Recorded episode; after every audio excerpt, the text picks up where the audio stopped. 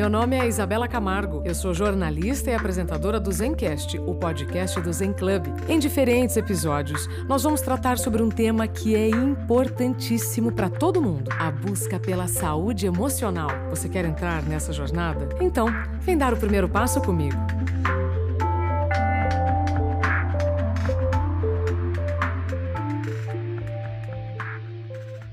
Olá, seja bem-vindo, bem-vindo ao Zencast, o podcast do Zen Club, a plataforma de conteúdos criada especialmente para você pensar melhor, sentir melhor, decidir e assim viver melhor. Hoje o tema do nosso programa é motivação e exaustão. Uhum. Já já vou conversar com a empresária e jornalista Cris Guterres. Antes, a gente vai ouvir mais uma vez a nossa colunista, a psicóloga do Zen Club, a Monique Luz. Toda semana ela responde perguntas enviadas por vocês mande pelas redes sociais do Zen Club. O link está na descrição do episódio. O tema da pergunta de hoje é: Como começar na terapia? E aí, Monique, é com você. Oi, Isabela. Hoje eu vou responder uma pergunta para quem está começando a fazer terapia. A pergunta é a seguinte: Monique, eu comecei a fazer terapia há pouco tempo e sinto que ainda não estou conseguindo aproveitar 100% do processo. Como saber que estou no caminho certo e como aproveitar com mais inteligência as sessões? A pergunta foi feita pela Isabel de Ribeirão Preto. Bom, Isabel, primeiro de tudo, é importante ter em conta que a terapia, ah, diferente de outras áreas da saúde, ela tende a levar algum tempo até que você comece a perceber os resultados. Né? Então, quando a gente fala de saúde mental, não é tão simples de se ter um caminho correto e fixo a ser traçado como acontece em outras profissões. Você disse que começou há pouco tempo. Então, assim, é importante ter um pouquinho de paciência, até porque, principalmente nesse início de jornada, as coisas podem ser um pouco mais tumultuadas, até que você consiga se organizar e entender um pouquinho melhor o processo. Né? E, além disso, é importante esse tempo para se habituar à própria terapia. Então, você também traz que você tem dúvidas sobre se está no caminho certo. Né? Não existem indicadores tão fixos assim para saber qual o caminho correto em uma terapia, mas a priori, o melhor indicador de que uma terapia está sendo bem aproveitada ou não são as suas próprias sensações e sentimentos. Então, se você já consegue identificar algo que a está incomodando sobre o seu progresso, o mais interessante é você levar essa questão para a sua sessão de terapia e conversar sobre isso abertamente com o profissional. Por ser um processo que envolve muita subjetividade, às vezes o paciente ele esquece que ele pode pedir para nós, para, os psicólogos, né, é, um feedback, uma avaliação sobre o seu progresso até ali e quais as melhores formas para continuar. Você pode e deve ir ajustando isso com um profissional. Então leva isso para sua terapia né? E conversa sobre isso. Uma outra coisa também é buscar entender o que que te levou para a terapia, qual o seu objetivo maior com a terapia. É claro que a vida é feita de vários problemas e não de apenas um, mas é importante olhar quais são os seus objetivos e metas com o processo e entender como e não quando você pode encará-los e buscar resolvê-los, entender mais o como, o caminho, o processo. Então, assim, a confiança que você sente no especialista é um elemento chave para que a terapia funcione, né? Porque é através dessa confiança que o profissional vai te auxiliar com relação às expectativas com a própria terapia e também te encorajar a entender melhor os seus sintomas, os seus sentimentos, os seus comportamentos. Isso vai possibilitar, vai gerar as reflexões necessárias para o processo de mudança que você busca. Se você se sentir seguro e confortável para fazer tudo isso, podemos compreender que existe um progresso na terapia. Sem essa coparticipação entre paciente e terapeuta, sem a confiança, o processo ele não vai caminhar. O percurso ele é feito a dois. Então, Isabel, diante dessa sensação que você está relatando, o ideal mesmo é discutir a questão com o seu profissional. Até mesmo porque é esse diálogo que pode fazer com que a sua terapia deslanche, ou no mínimo vai colocar à luz aquilo que não está funcionando e vocês vão poder trabalhar melhor a questão. Algumas outras coisas que você também pode lançar mão é de utilizar recursos, digamos assim, para que a, que a terapia permaneça com você durante mais tempo do que somente aquela hora ali no consultório, né? Então você pode manter um diário de terapia, por exemplo, né, onde você pode registrar um pouco sobre seus pensamentos e sentimentos, reservar momentos da sua rotina em que você possa parar e de alguma forma se conectar com aquilo que foi trabalhado na última sessão. São pequenas coisas que podem ajudar a expandir e aproveitar melhor o seu processo com a terapia, né, para que ela permaneça com você durante a semana e não fique só aqueles minutos ou aquela hora. Então, Isabel, eu espero ter te ajudado e é isso, pessoal. Até o próximo programa.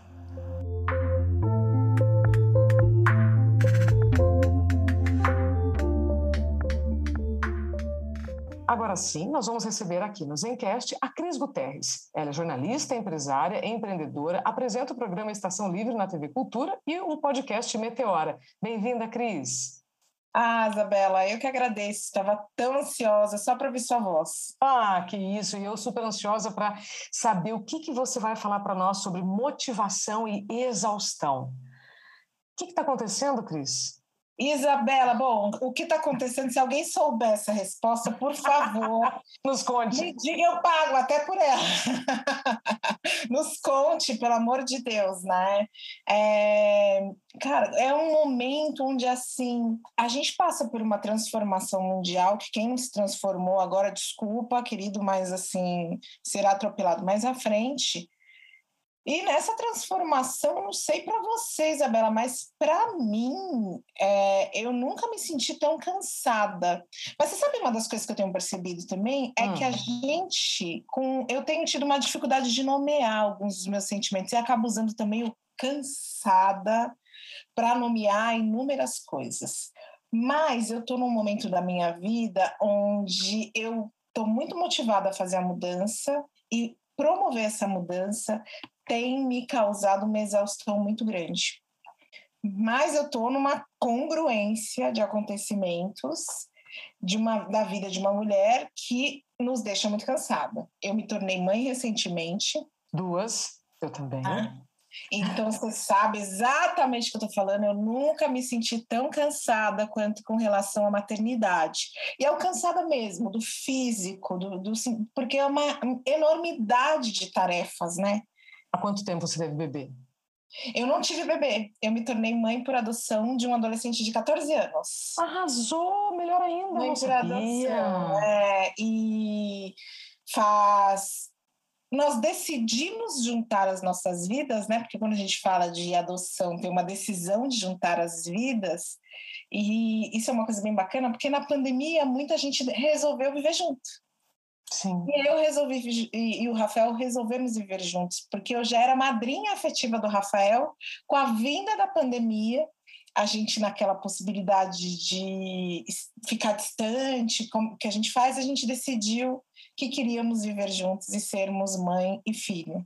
Que então demais. a gente começa essa jornada mesmo de maternidade logo no início da pandemia, ali março, abril de 2020. Aí ele vem para morar comigo definitivo. E aí pronto, me transforma totalmente. Mas eu tô naquele momento de também de mudança diária, de carreira. Foram alguns acontecimentos de 2020 fizeram com que eu me sentisse exausta. Tudo junto. Exausta. Tudo junto, tudo junto. O Cris, é, para quem está nos ouvindo, conta um pouquinho dessas mudanças, porque geralmente a gente tem uma ideia muito romântica de que tudo vai acontecer assim, ah, uma coisa, depois outra, depois outra, quando vai para vai acontecer outra. Não, e geralmente acontece tudo de uma vez. Né? Bom, na minha vida, eu acho que eu fui escolhida para ser essa que acontece tudo de uma vez. Eu falo isso várias vezes, eu falo, gente, é tudo de uma vez. Hoje, por exemplo, é um desses dias, sabe? É, tem reuniões importantes acontecendo, de repente o Rafael precisa resolver alguma situação tem que ser hoje, aí o carro tem que quebrar hoje, e aí, sabe? É, é bem isso, assim. Mas eu acho que é importante dar um fio, assim, da minha vida. Eu sou jornalista, né, como você já falou, mas também empreendedora. E eu sempre fui essa pessoa muito ativa, que faz de tudo e que faz as coisas que tem vontade. Então, eu sempre me destaquei, tanto no jornalismo quanto no empreendedorismo. E o empreendedorismo no ramo de gastronomia. Meus pais tinham um restaurante e eu dei sequência nessa história deles. Eu acreditei e realmente estava dando certo. Ser jornalista e dona de restaurante eram duas coisas que davam ok. Estava ok. Estava super ok muito legalzinho, recebia a, a, os convidados, os amigos no restaurante, estava bem gostosinho. Até que, no meio do caminho, um incidente, que não é um incidente, mas é uma questão da vida, eu perdi a minha mãe há dois anos atrás. A minha vida começa a mudar muito nesse momento. Eu perdi minha mãe há dois anos atrás de uma maneira muito repentina, um AVC hemorrágico, assim, puf, do nada foi. E é aquela dor absurda, porque você não está esperando. Minha mãe era muito jovem, né? Falece assim, não tem chance Uma de. perda muito violenta. muito de uma forma muito violenta. E aí as coisas começam a mudar nesse momento, porque aí ela era minha sócia, por exemplo, no restaurante. Eu começo a levar o restaurante sozinha, mas também é um momento da minha vida onde eu sempre trabalhei para um sucesso profissional como comunicadora. Uhum. E o sucesso estava chegando naquele momento. É mais ou menos aí que eu recebo, um pouco tempo depois, um convite para vir ser jornalista do Universa, do UOL Universa, que é um dos maiores, o maior portal de notícias do país.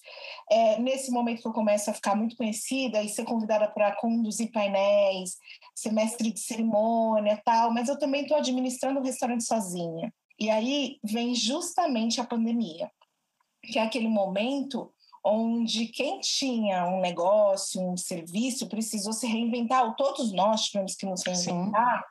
mas eu ali à frente de um restaurante, um serviço que foi muito atingido, precisei me virar em 500 para seguir com o negócio.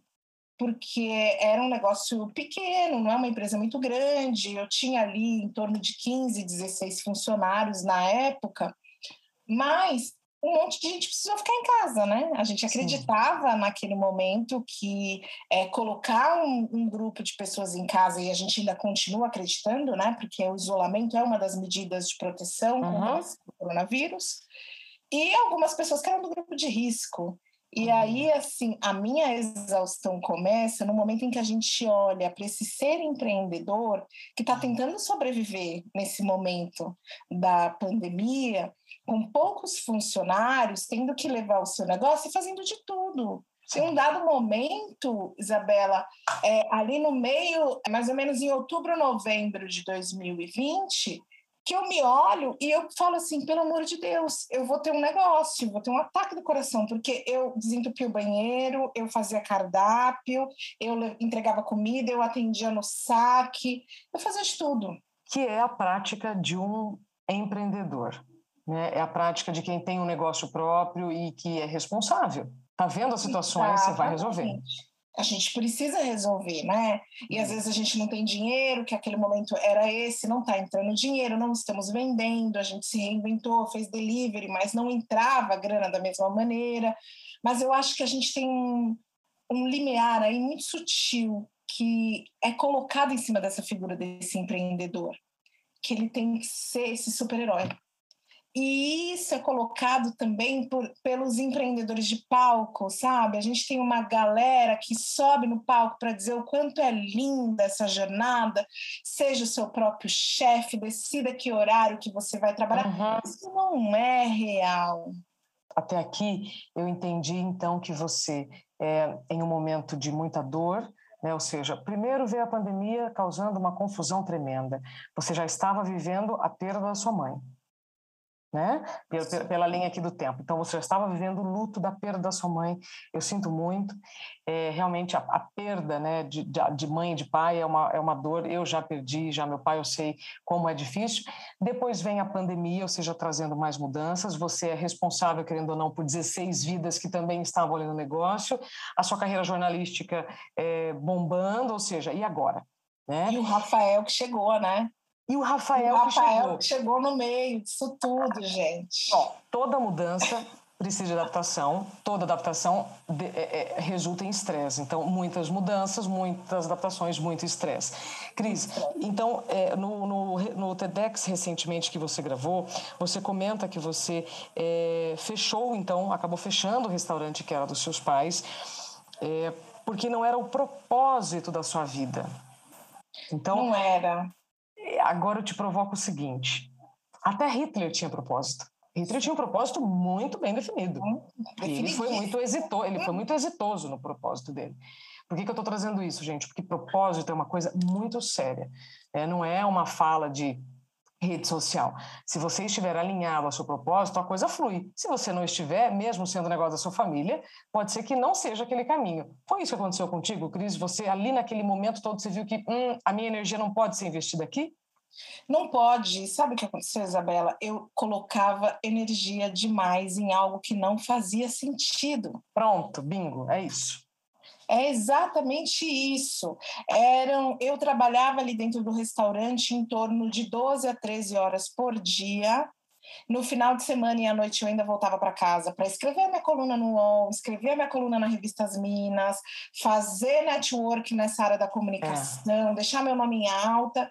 Final de semana eu estava ali também, fazendo mestre de cerimônia online, Sim. conduzindo painel.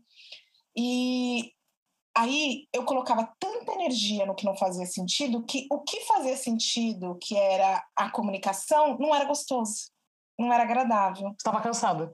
E a minha vida inteira, eu sempre sonhei em ser apresentadora de televisão. Esse sempre foi meu grande sonho. E tudo o que eu construí na minha carreira como jornalista foi pensando em um dia chegar neste lugar. Todos os passos que eu programei para dar foi pensando em um dia chegar nesse lugar. O convite veio no momento em que eu mais estava cansada, porque eu estava trabalhando às 12, 13 horas no restaurante, algo que não fazia sentido. O convite veio ali naquele momento, no final de 2020.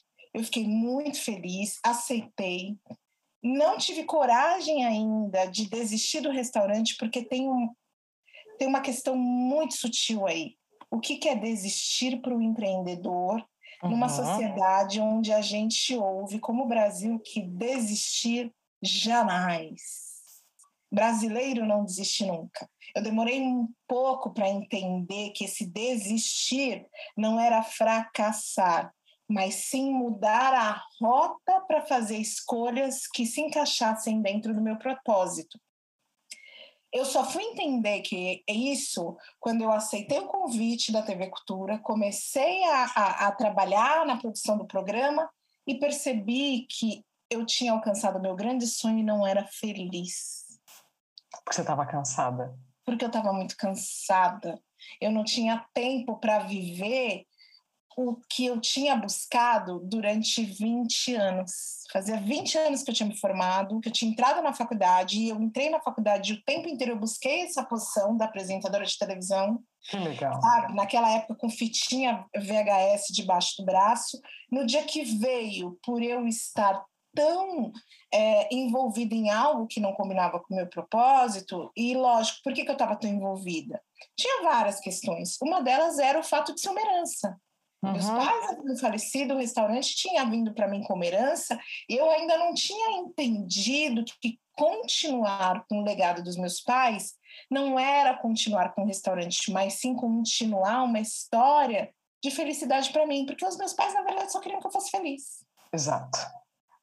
E aí eu fiquei naquele sofrimento ali inicial, até que mais ou menos. Para você ter uma ideia, Isabela, eu coloquei na porta do restaurante no dia 9 de janeiro de 2021, a gente fez 18 anos de restaurante. Eu coloquei uma faixa na porta do restaurante escrito: próximos 18 anos estão apenas começando, não desistiremos nunca. Ainda não tinha caído a ficha para mim. E mesmo assim, eu pus aquela faixa e todo dia eu entrava no restaurante e eu não entendia o que que é aquela frase tinha para me dizer, não fazia sentido, não estava alinhado com o meu propósito. E, e o propósito nesse momento não é de encontrar uma função exata que diga sobre mim, mas é sobre o que me dá prazer. Exato. O que, que estava me dando prazer. E aquele restaurante não me dava prazer. Seguir com aquilo.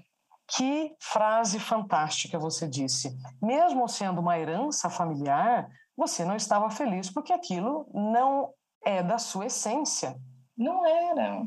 Né? E, e, e aí eu te pergunto, como é que você reagiu depois? Porque aí, conforme você foi trabalhando na TV Cultura, você foi se envolvendo mais, quais foram as decisões que você teve que tomar para ter energia suficiente, aí sim, para o seu grande sonho? Meu grande sonho.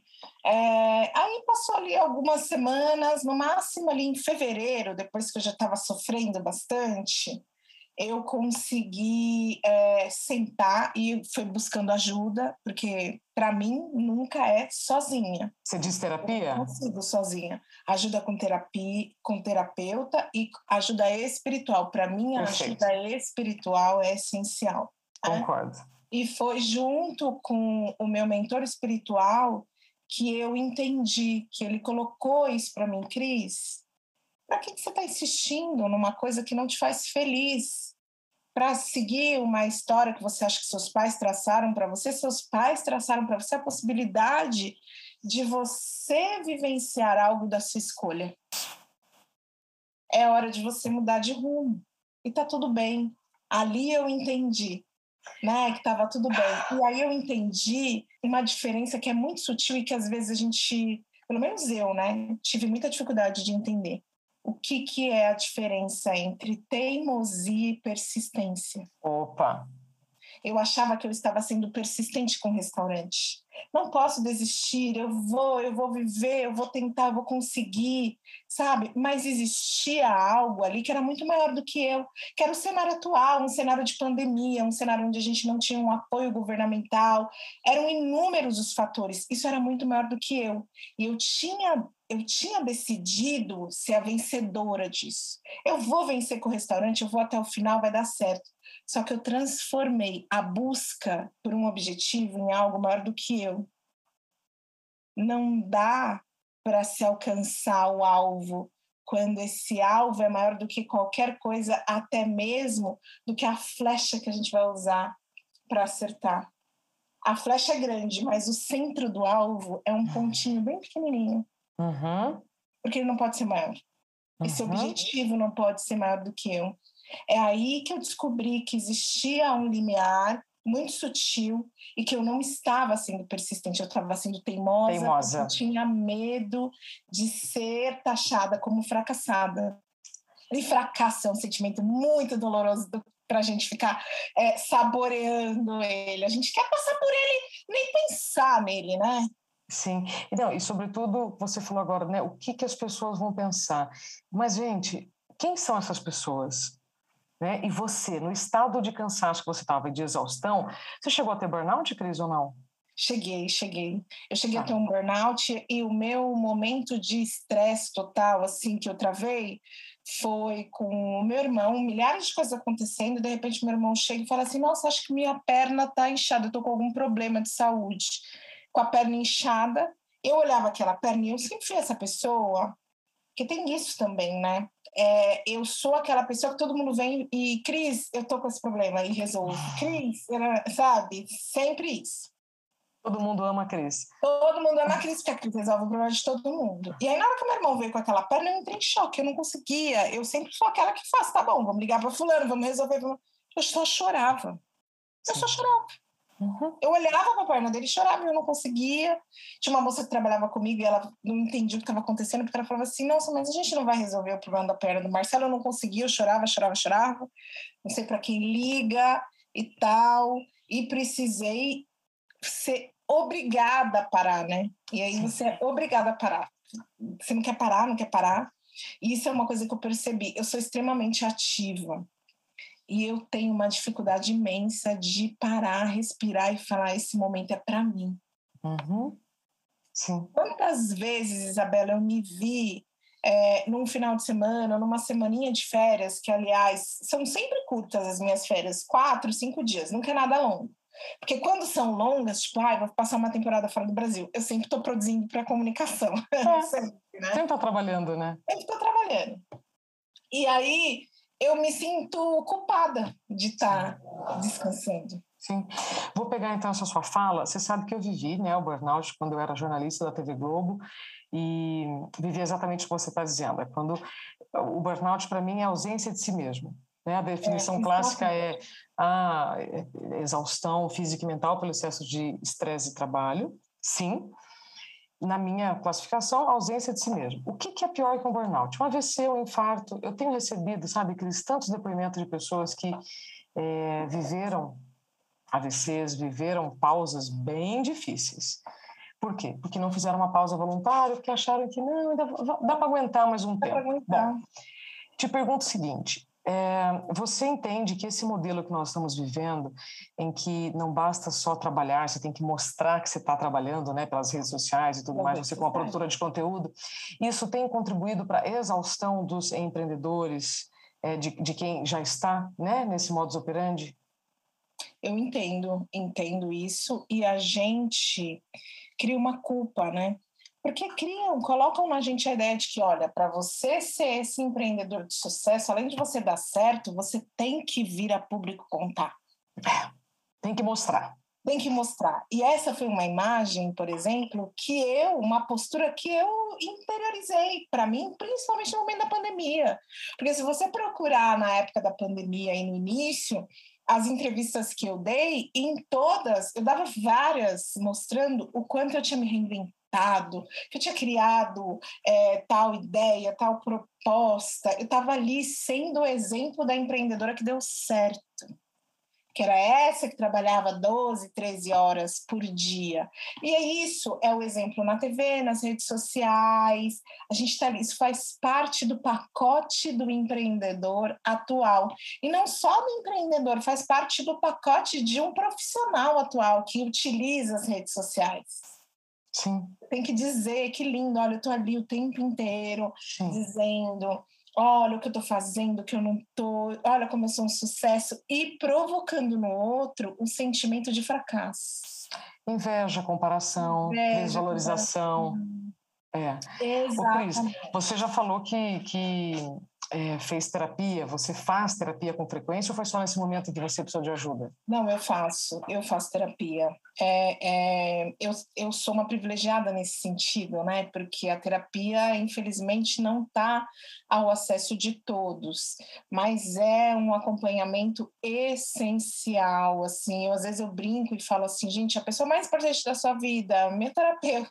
É, Ô, Cris, lindo você falar isso, porque nós temos uma ideia muito equivocada né, do terapeuta. É, até hoje, veja, os dentistas ainda falam que precisamos usar fio dental. Pensa bem, né? Então, gente, estamos falando de terapia, um profissional que te ajuda a organizar as ideias. Porque uhum. tem momentos em que você pode fazer né, um trajeto sozinho e momentos em que, se você fizer acompanhado de alguém que tem habilidades diferentes da sua, que vão te ajudar né, a se organizar melhor ainda. É, o que você tem feito para a sua saúde mental, então, Cris, é, nesses últimos dois anos? Né? Porque você passou por momentos de altos e baixos tremendos e hoje o que, que você tem feito? Isa, olha, uma das coisas que eu não abro mão é o exercício físico. Então, eu comecei ali, quando eu estava no maior estresse, eu fui buscar uma atividade física e eu me encontrei no boxe. Uau. É uma atividade física que tem me ajudado muito, porque mexe com todas as áreas do meu corpo, equilíbrio, me deixa muito focada no que eu quero fazer, ajuda a trabalhar minha mente. Fora que o dia que eu não me exercito, eu não durmo tão bem. Isso faz a diferença. Já está sentindo na pele os benefícios da atividade física. Pronto. Os benefícios Perfeito. da atividade física são, são, são intensos. A meditação, eu realmente acredito que a cura pode estar dentro de nós. Sim. Muito mais do que com uma medicação, por exemplo. Não quero dizer que não, não quero ir contra aí a, a, a tratamentos medicamentosos, mas assim, para mim, essa cura está dentro de mim. Então, a meditação tem sido algo, um, um, ganho muito grande. E eu sou uma pessoa extremamente ativa. Uhum. A minha mente parece que o tempo inteiro me sabota na meditação. ela não quer meditar, ela não quer parar, mas a meditação tem feito a maior diferença. A terapia, e uma outra coisa que faz muita diferença para mim é a fuga. Eu preciso fugir, às vezes, um pouco dessas realidades que eu vivo. Eu hoje eu vivo com meu filho Rafael e eu também moro com meu irmão Marcelo, que é um deficiente intelectual, que mora comigo. É, a gente divide a vida aí desde que minha mãe faleceu. E todas essas responsabilidades, junto com as profissional e tal, são muito intensas para mim. Tem hora que eu não aguento. Não quero estar em casa com alguém falando meu nome. Quero que fale, pelo amor de Deus, fala menos meu nome, socorro. E aí eu fujo de vez em quando. Aí eu vou passar um dia na casa de uma amiga, ou eu vou passar um dia na as minhas fugas para o motel. Eu tenho umas fugas sozinha para o motel. Sério, fantástico. Só para tomar o banho na hidra, ficar pensando na vida, ouvir uma música, relaxar. Eu não quero mais nada, sabe? Só quero ficar pensando em isso também é importante para minha saúde mental. né? Isso é fundamental. E você, e você tá, tem ido muito ao motel sozinha? Ah, de vez em quando eu vou.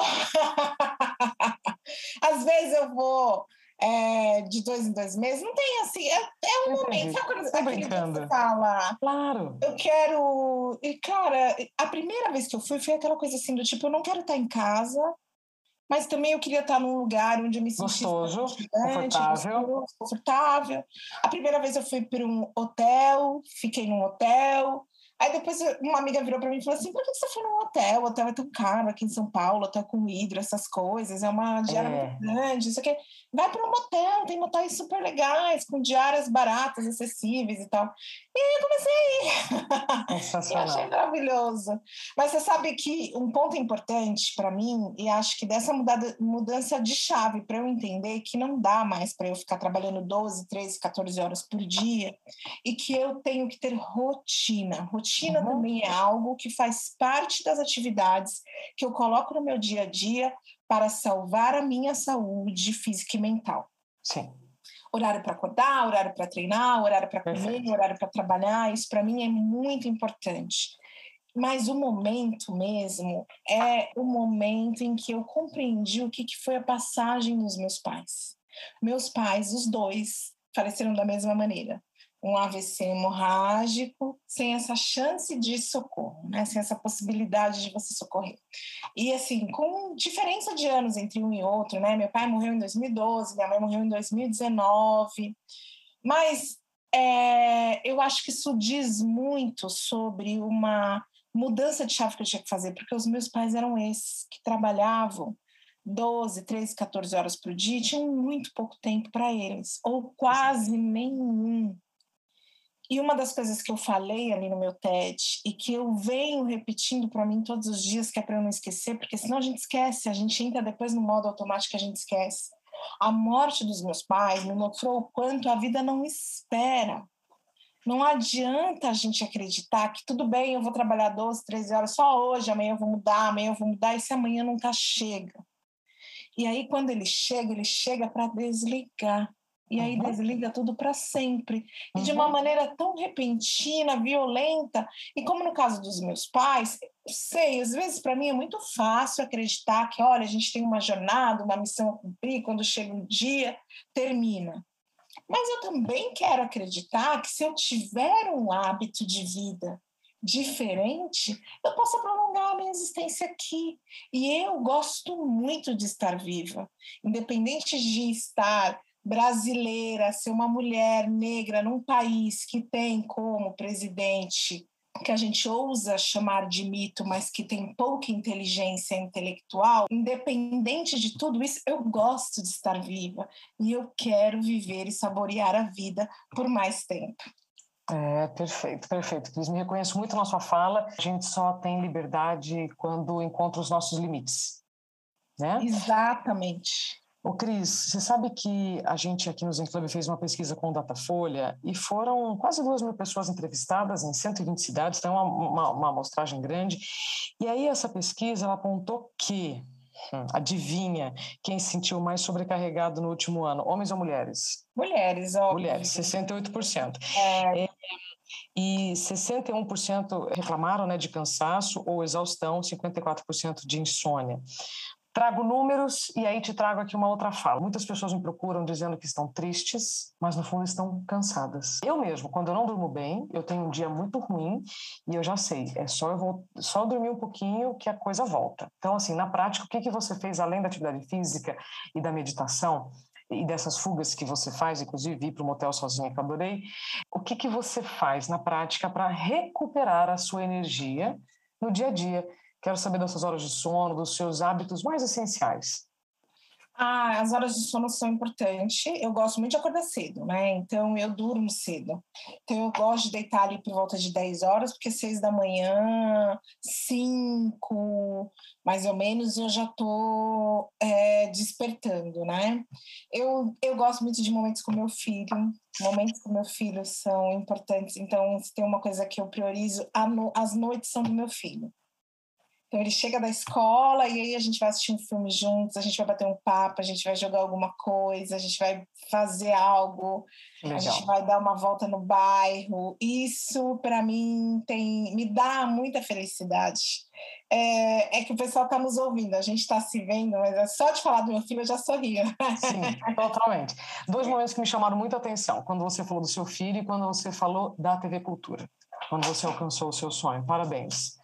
Você é uma vitoriosa, você inspira muita, muitas pessoas, muitas pessoas. E para a gente encerrar, Cris, então eu queria saber o seguinte: é possível se manter motivado sem estar cansado? Como? Isa! Bom, voltamos para a pergunta inicial, né? Como? Se sim, como? É possível ficarmos motivados sem estarmos exaustos? Eu acho que é difícil, ainda mais quando você traz esses números da pesquisa, que a gente está falando de um momento que é importante que a gente relembre, né? Por que, que as mulheres estão mais cansadas? Porque ficou para elas a, a, tarefa mais difícil. Ainda mais que a gente está falando de uma sociedade onde nós mulheres somos o número maior de formação de família, né?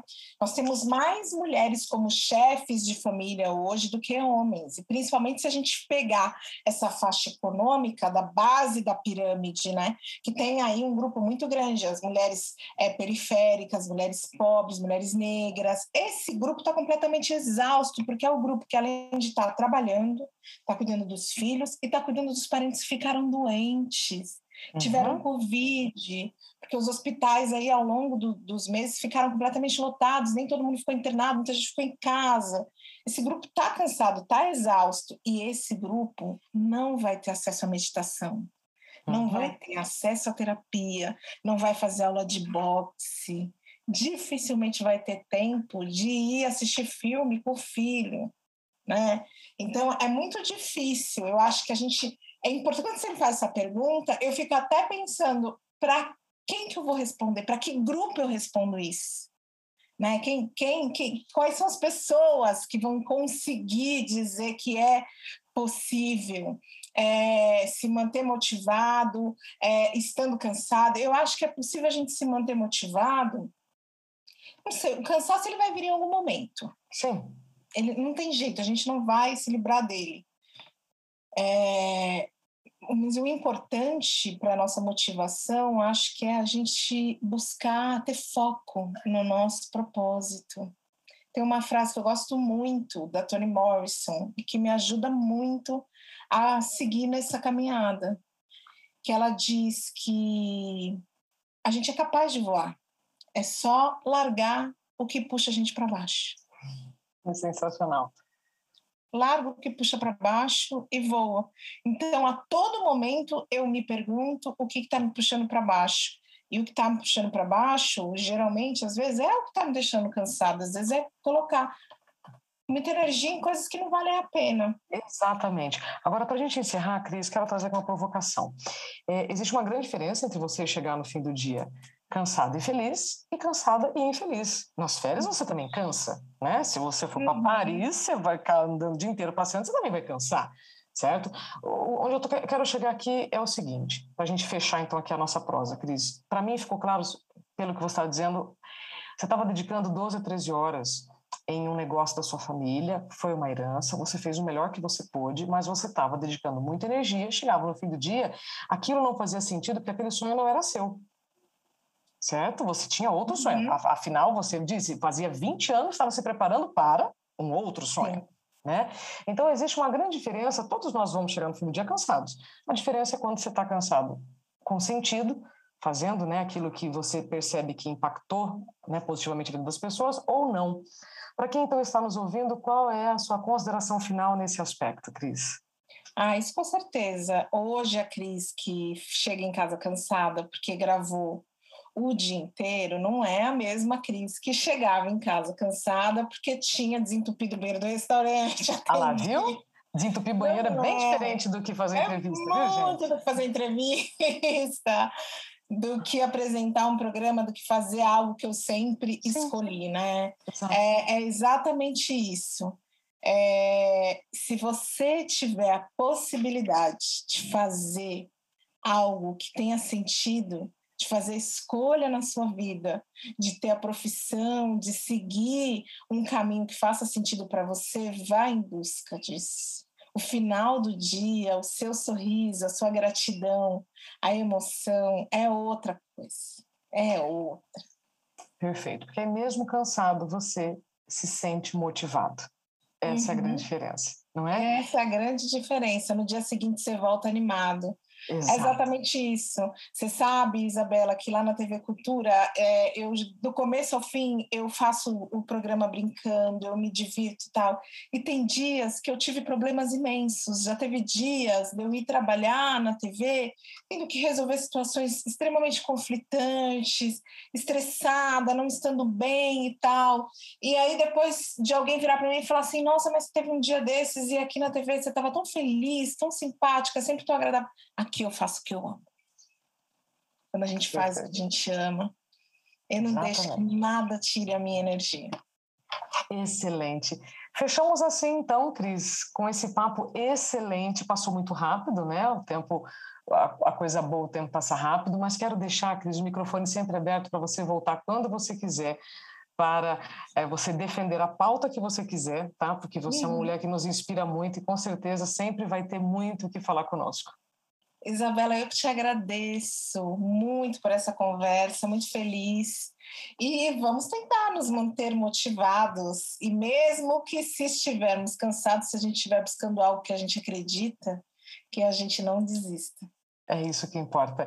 Cris, muito obrigada pelo seu tempo e confiança. E você que está nos ouvindo, muito obrigada pelo seu tempo também. Nós ouvimos a Cris Guterres, a maravilhosa jornalista, empresária e empreendedora. Apresenta o programa Estação Livre na TV Cultura, além do podcast Meteora. Cris, um beijo, até breve. Beijo!